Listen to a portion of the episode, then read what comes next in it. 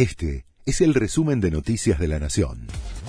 La Nación presenta los títulos de la tarde del viernes 24 de junio de 2022.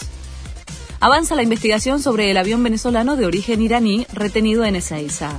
La causa sigue bajo secreto de sumario.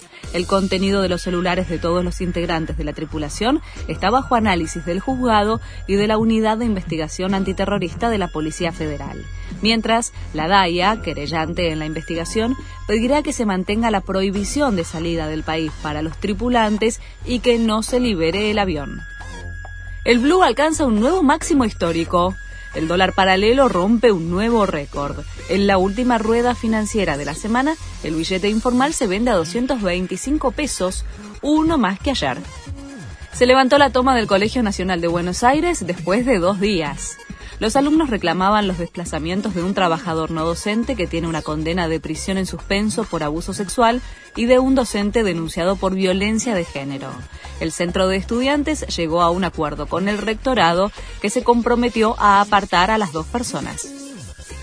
Tras el fallo de la Corte de Estados Unidos, Joe Biden pidió una ley para legalizar el aborto.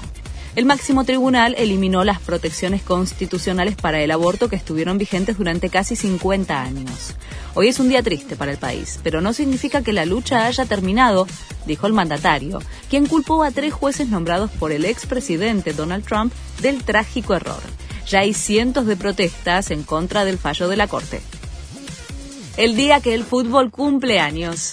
Leo Messi celebra 35 años rodeado de su familia, amigos y algunos compañeros de la selección en Ibiza y todos deseamos que este año se le cumpla el único deseo pendiente, ganar la Copa del Mundo con Argentina.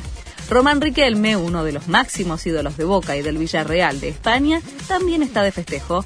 Celebra su cumpleaños número 44. Este fue el resumen de Noticias de la Nación.